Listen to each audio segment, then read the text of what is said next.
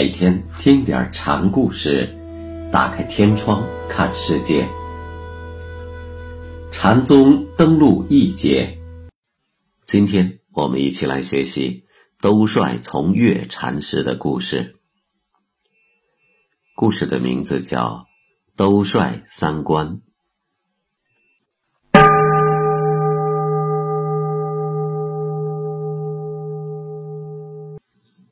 从月禅师一开始呢，是在道无门下做首座。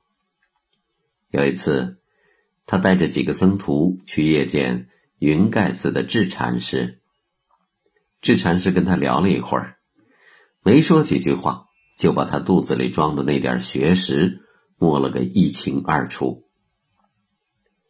智禅师知道从月底蕴有限，就笑着对他说。我看首座气质不凡，为何说话却前言不搭后语，像个醉鬼？从月被说得面红耳赤，满头大汗，于是恭恭敬敬地说：“望大师不吝慈悲，指点一番。”智禅师便又跟他谈了几句，从月愈发显得紧张，茫然不知所措，便希望。拜智禅师为师。智禅师问他说：“你见过法昌玉禅师没有？”从月回答说：“曾经看过他的语录，觉得有些了解就可以了，不必亲自去见他。”那你见过洞山文禅师没有？从月颇为不屑的回答说。这老头没头没脑，穿一条破裙裤，浑身尿臭气，哪里有什么长处？智禅师却认真的告诉他：“你正应该在这有尿臭气的地方参去呀。”从月呢，就遵从智禅师的指教，拜谒了洞山文禅师。对文禅师的深厚造诣。才有了一个比较深刻的了解。从洞山处回来之后，他又拜见了智禅师。智禅师问他：“你见过洞山禅师之后有什么感想呢？”从月满怀歉意的说：“要不是大师指点，我这一生差一点就虚度过去了。”于是向智禅师表达了自己诚挚的感激之情。之后，从月还拜会过真净禅师，最后正式在鹿苑禅院住持修道。当时的禅院里还有一位叫青素的禅师独居一室，平素与别的僧徒很少来往。有一天，从月正在屋里吃蜜渍荔枝，恰巧青素。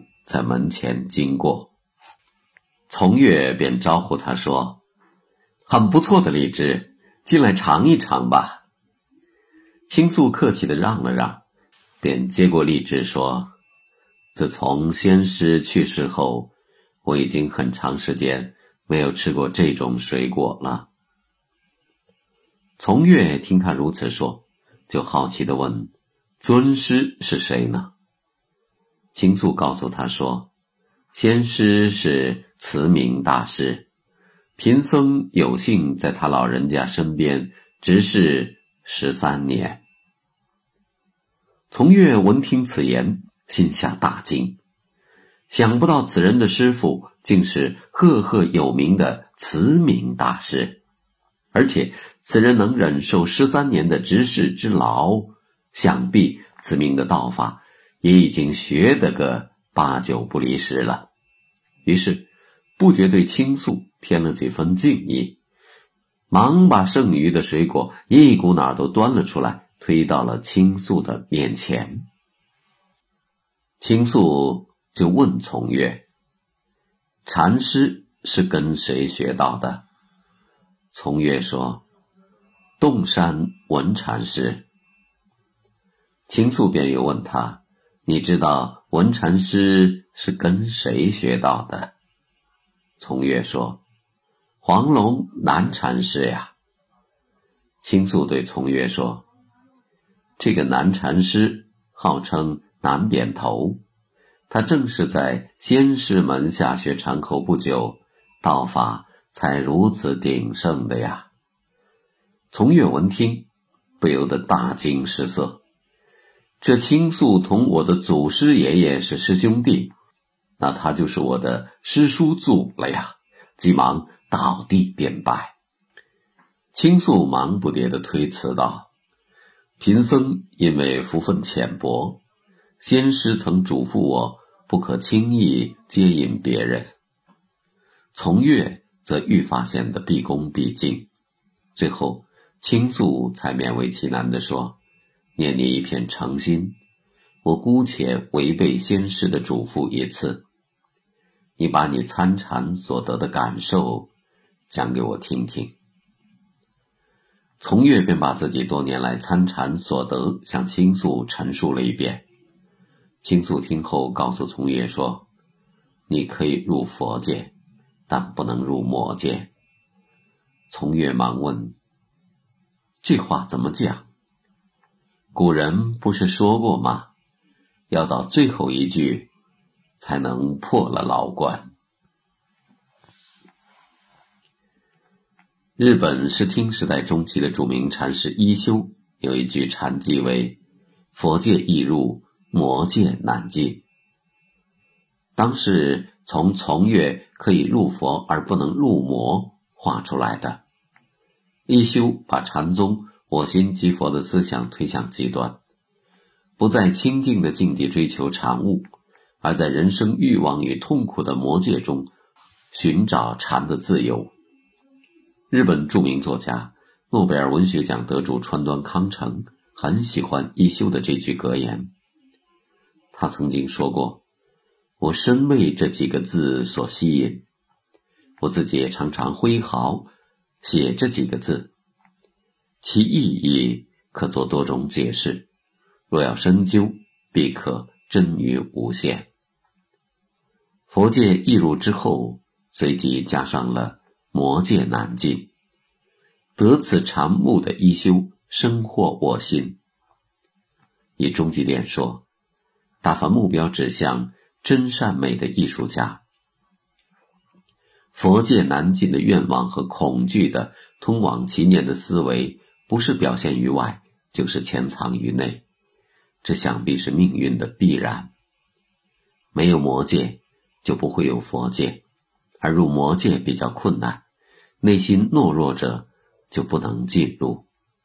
由此可见，魔界就是与真善美相对立，而又互为因果的人生的丑的宿命。川端康成的这段话，也正可以看作是倾诉可以入佛而不能入魔意欲的敌解。